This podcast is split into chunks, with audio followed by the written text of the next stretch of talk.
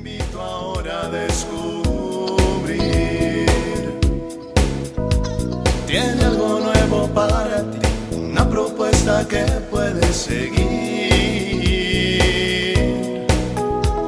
Una verdad que compartir, una nueva forma libre de vivir. Un sencillo estilo de servir, el camino hacia la santidad. Hola, qué gusto encontrarnos en otra cápsula de paz y bien. Invitamos al Espíritu Santo para que nos acompañe en estos minutos de reflexión, de paz, de encuentro con Jesús.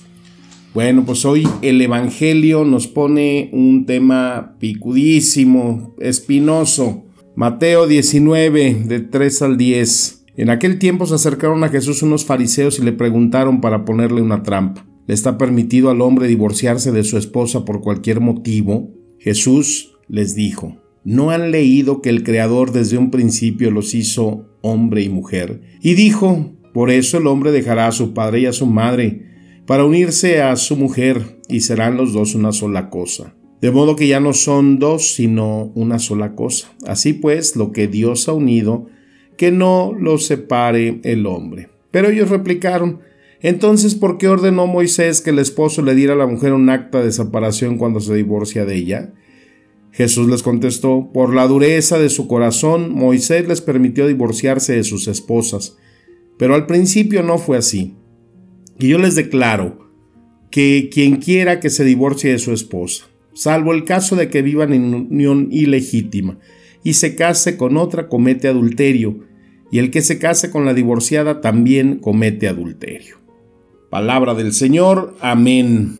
Bueno, pues este texto que se acomoda para esta explicación en pues las situaciones que se viven ante las cuestiones de la separación del divorcio. Y bueno, padre, ¿cómo es que está eso? ¿Qué usted qué piensa? Pues no es aquí lo que uno piense ni lo que uno pueda opinar. Simplemente es que no es el criterio humano, es lo que dice Dios, es lo que manda Dios. Y sobre eso ningún criterio humano puede anteponerse. ¿Por qué? Pues porque es palabra de Dios y de eso vamos a dar cuentas. Entonces es saber eh, cómo darle un sentido a esto que el Señor manda. Dice ahí Cristo, pero en el principio no era así. Y esto lo podemos encontrar en el libro de Malaquías, en el capítulo 2, versículo 16, donde ahí dice, pues yo odio el divorcio, dice el Señor Dios de Israel. Divorciarte de tu esposa es abrumarla de crueldad, dice el Señor de los ejércitos celestiales. Ahí vemos en uno de otros textos que podemos encontrar acerca sobre esto que Dios ha dispuesto en su creación, en el plan de salvación, en el matrimonio, en la unión del hombre y la mujer desde su creación. Entonces, eh, la cuestión es que ante esta ley, ante este mandato, pues entonces se buscan concesiones para todo, ¿no? Buscamos siempre ver cómo eh, podemos buscar la manera en donde se pueda o hasta dónde puedo pecar o llegar a hacer lo que yo quiero sin que eso sea obstruido por la ley del Señor. Y por eso Cristo es ahí tajante, ¿no? Dice, esto no fue la intención de Dios, no está dentro del plan de, de, Dios. Y por eso citan entonces ellos a Moisés, ¿no? Esa ley que estamos contemplando en el, el libro del Deuteronomio, en el capítulo 24, versículo 1, donde dice, si un hombre toma a una mujer casándose con ella y resulta que ella luego no le agrada porque ha hallado en ella algo vergonzoso, le escribirá un título de repudio. O sea, era esa ley a la que se querían ellos seguir aferrando. Moisés nos, dio esta ley, o sea, que si no te gusta algo de esa mujer, tú la puedes repudiar, la puedes eh, dejar por medio de ese título de divorcio. Entonces hay que ubicar eh, primeramente que estamos en tres vertientes. La ley de Moisés, la intención de Dios y la ley de Cristo. La ley de Moisés pues nos habla de esas leyes morales, ¿no? Donde ahí se encierran los diez mandamientos, ahí encontramos leyes ceremoniales, encontramos leyes civiles, leyes sociales, leyes comunitarias, leyes agrícolas, leyes de higiene, de salud y la dieta bíblica. Eso es lo que nos encierra ahí ese libro del Deuteronomio, donde se da todo este bagaje de leyes. Y luego tenemos pues la ley de Cristo. La ley de Moisés no te podía salvar de la condenación, mas sin embargo, la ley de Cristo es una ley que emana del corazón. Eso lo encontramos ahí en 1 de Corintios 9:21, que dice, Él es quien nos ha hecho capaces de ser ministros de una nueva alianza, no de letra, sino de espíritu, porque la letra mata, mas el espíritu da vida esta ley de Cristo que surge a partir de la cruz. Es esta ley de Cristo que predica, como nos dice Mateo 5:21, ustedes oyeron a sus antepasados que decían no matarás, el que mate será reo de condenación, mas yo les digo, todo aquel que se enoja contra su hermano merece la condenación. O cuando escuchamos palabras como las de aquel que mira una mujer con malos deseos, ya está cometiendo adulterio. Y todas esas sentencias que Cristo nos da ahora con una ley que emana del corazón. Entonces, el motivo que buscaban estos eh, judíos y estos fariseos al estar cuestionando a Dios sobre estas cuestiones del matrimonio, pues ponen esas excusas que supuestamente la ley pues les permitía. Abandonar a esa mujer porque bajo cualquier pretexto se le pudiera repudiar. Por decir, ay, pues es que con mujer no sabe cocinar, pues ya que se vaya, ¿no? La dejo. Porque es celosa, que siempre está de mal genio, que exige mucho, que ya se puso gorda, que se la quiere vivir siempre en la casa de los papás.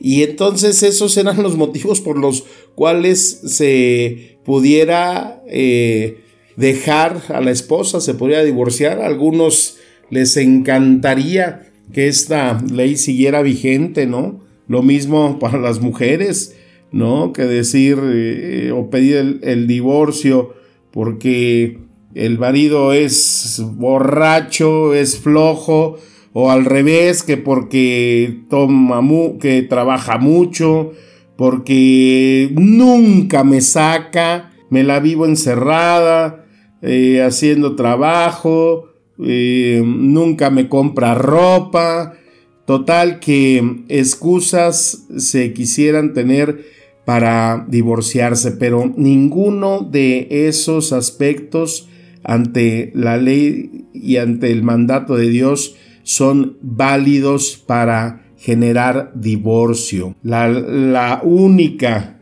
causal de divorcio es la infidelidad sexual. Mateo 5:31 también se ha dicho, si alguno repudia a su mujer, que le dé un acta de repudio. Mas yo les digo, quien quiera que repudie a su mujer, si no es por causa de fornicación, se hace causa de que se cometa adulterio con ella. Y el que toma a una mujer repudiada, comete adulterio. Entonces, esta es la causal, infidelidad sexual. Todas las demás situaciones, excusas, pretextos, no son válidos para generar divorcio. Habrá quien diga, bueno, pero ¿qué tal en una situación en donde el marido abusa sexualmente, golpea a la mujer? hay situaciones de violencia y de abuso, maltrato a los hijos también. ¿Cómo ahí va a estar la cuestión? Bueno, pues aquí la iglesia en una situación de ese calibre es cuando la iglesia aconseja, lo encontramos en el catecismo de nuestra iglesia católica, sugiere que lo mejor es la separación cuando la convivencia es totalmente imposible, cuando hay un motivo en el que se esté arriesgando la vida, la integridad de los hijos, las hijas, eh, la esposa, ahí mejor es eh, la separación. Pero bíblicamente no hay otros motivos para el divorcio. No hay ningún versículo en la Biblia donde se diga y se permita que se puede volver a casar. Dice Pablo ahí en primera de Corintios 7, a los casados en cambio les ordeno, y esto no es mandamiento mío, sino del Señor, que la esposa no se separe de su marido, si se separa que no vuelva a casarse o que se reconcilie con su esposo y que tampoco el marido abandone a su mujer. Y es que la intención de Dios ante esta unión del hombre y la mujer ante este sacramento que es ahora para nosotros en esta nueva presencia de Cristo, tiene que ser ese reflejo de lo que es Dios para nosotros. Dios es amor, dice San Juan. El combustible motivador de nuestra fe es el amor, por eso Dice ahí en el capítulo 13 de la primera de Corintios, el amor es paciente, es servicial, no es envidioso, no se alarde, no se envanece, no procede con bajeza, no busca propio interés, no se irrita, no tiene en cuenta el mal recibido, no se alegra en la injusticia, sino que se regocija con la verdad. El amor todo lo disculpa, todo lo cree, todo lo espera, todo lo soporta. El amor no pasará jamás.